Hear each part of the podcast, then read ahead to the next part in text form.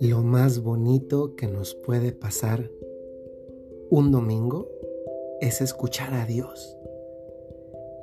Porque esta voz de Dios no solamente es una voz de amor, una voz de cercanía, de cariño, de aliento, a veces también de jalón de orejas, de esos jalones orejas que agradeces, que sientes profundamente con gratitud en, en tu alma no solamente eso es lo que Dios hace en nuestra vida, cuando nos habla. También una cosa maravillosa que el Señor hace es que nos enseña y nos sitúa en ese momento concreto de la historia. Dios no dice cosas generales. Su palabra es siempre la misma porque no pasa, pero se convierte en una palabra muy actual, porque baja hasta lo profundo de nuestra propia existencia. Y los domingos Dios tiene la delicadeza de siempre tener un mensaje especialísimo para nosotros. Y eso es lo que se hace a través de la lectura de la Sagrada Escritura en la primera parte de la misa. Y hoy es esta que les voy a leer. Del Santo Evangelio según San Marcos. En aquel tiempo, al salir Jesús de la sinagoga, fue con Santiago y Juan a casa de Simón y Andrés. La suegra de Simón estaba en cama con fiebre y enseguida le avisaron a Jesús. Él se le acercó y tomándola de la mano la levantó. En ese momento se le quitó la fiebre y se puso a servirles. Al atardecer, cuando el sol se ponía, le llevaron a todos los enfermos y poseídos del demonio, y todo el pueblo se apiñó junto a la puerta. Curó a muchos enfermos de diversos males y expulsó a muchos demonios, pero no dejó que los demonios hablaran porque sabían quién era él.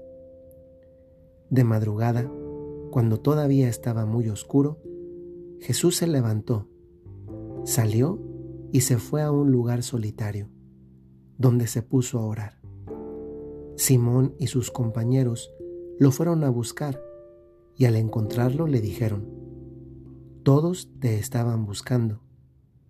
Él les dijo, vamos a los pueblos cercanos para predicar también allá el Evangelio, pues para eso he venido.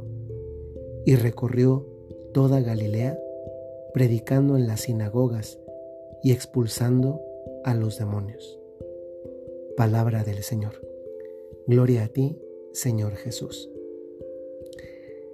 Este Evangelio del día de hoy nos habla de un Jesús que sale de una sinagoga, a las sinagogas se iba los sábados, y tras salir de ese lugar, a la sinagoga se va a escuchar la ley, es decir, la palabra de Dios, a profundizarla, a meditarla.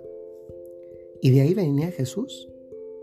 Y se va nada más ni nada menos que a la casa de unos amigos suyos, dos apóstoles, Simón y Andrés.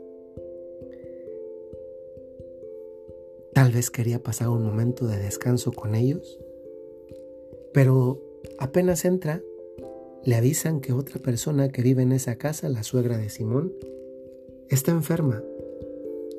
Y Jesús en lugar de, de decir, pues lo hago después, pues que se aguante otro momentito, ofrézcalo, como a veces decimos nosotros a las personas que sufren, ofrézcalo, pone manos a la obra. Y saben, a mí me llama la atención porque esto contrasta con algo. Recuerdo en este momento un pasaje del Evangelio de San Juan, donde unas personas se le acercan y le dicen a Jesús, Jesús, tu amigo Lázaro está enfermo, pero muy enfermo.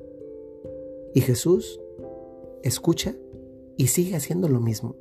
Y digo que es un contraste porque aquí, en este caso con la suegra de Simón, actúa inmediatamente.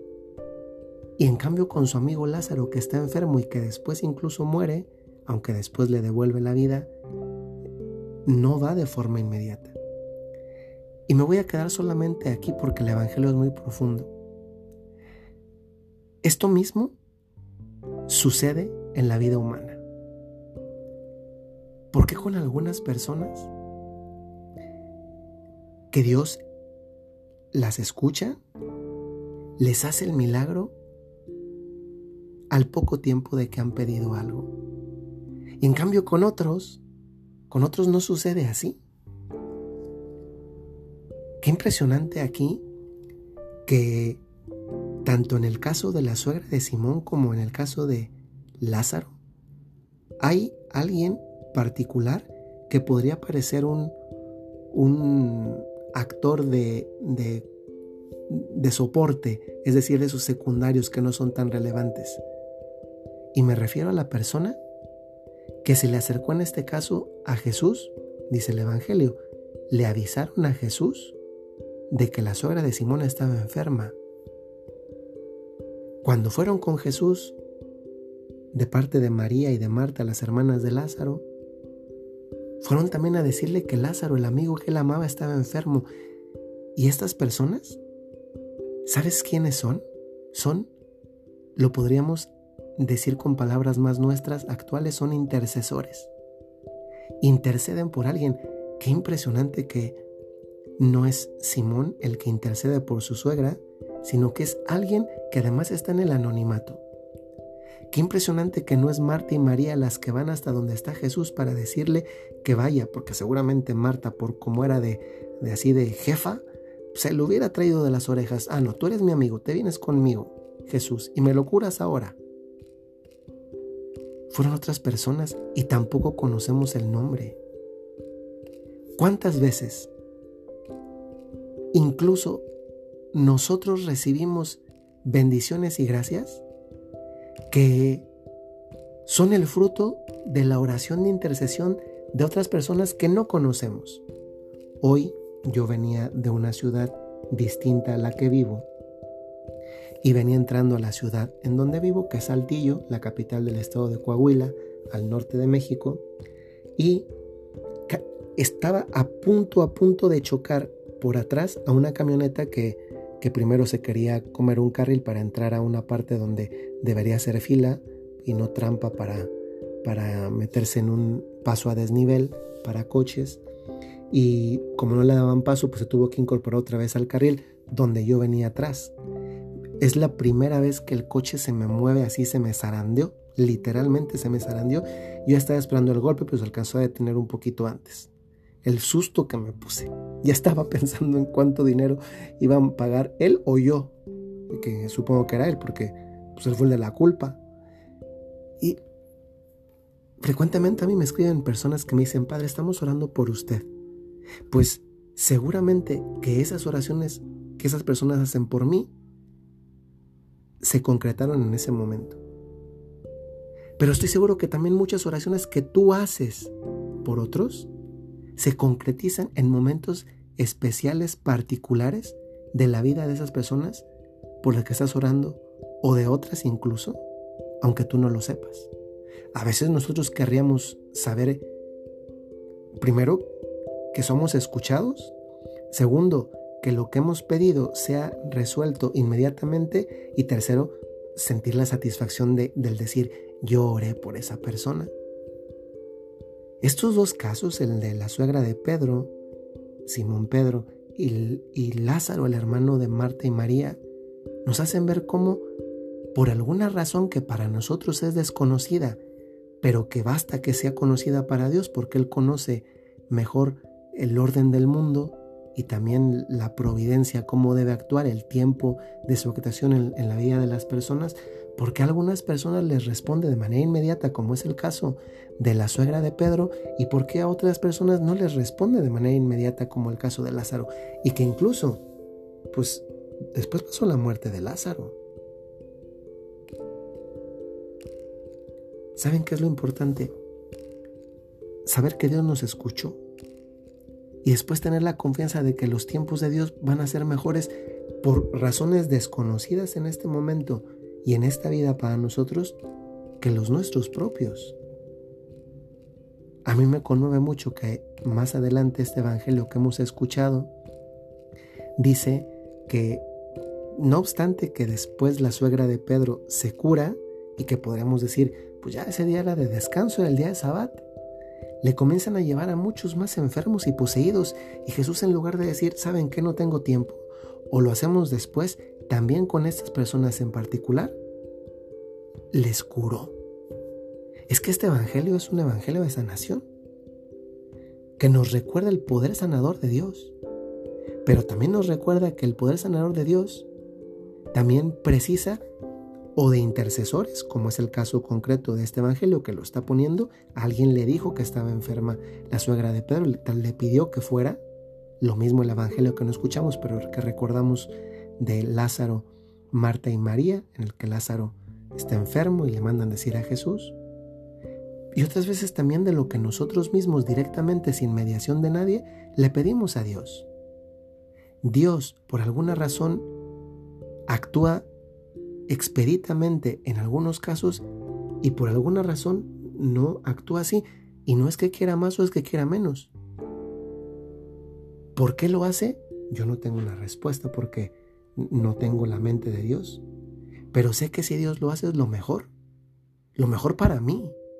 Lo mejor para quien me rodea. ¿De dónde nace ese amor que Dios, Dios tiene de sanar? Fíjense, después viene, más adelantito viene el pasaje, aquí mismo, lo, lo leí al final, Jesús después se levanta muy temprano a orar. A orar. Qué bonito es pensar que cada vez que tú oras, cada vez que tú oras, Dios también ora. Tú haces oración en la que le hablas a Dios y Dios hace oración de que te escucha a ti. Pero luego también en la oración de Dios, Él te habla a ti y hay otro momento en el que tú tienes que escucharle. Y saben, a veces nada más nos gustaría pues un Dios tipo Pizza Hut, un Dios tipo Domino's Pizza o un Dios Burger King o, un, o con más lenguaje actual nos gustaría como un Dios Uber Eats, un Dios Didi, un Dios, eh, pues cualquiera de esas compañías que llevan comida. Nos bastaría que nada más nos trajera lo que le pedimos, a veces ni le agradecemos y adiós. Pero Dios no es así. Dios te quiere escuchar y así es como Él ora. Y tú le hablas y así es como tú oras. Pero después, también Dios sigue su oración, Él hablándote a ti. Y después tú sigues tu oración escuchándolo a Él. Ojalá que esto te ayude. Algo muy sencillo. A respetar los tiempos de Dios y a creer en el poder de tu oración. Que tengan muy buen inicio de semana y acuérdense, domingo sin misa, semana sin gracia. Soy el Padre Jorge Enrique Mújica y les mando un saludo muy cordial.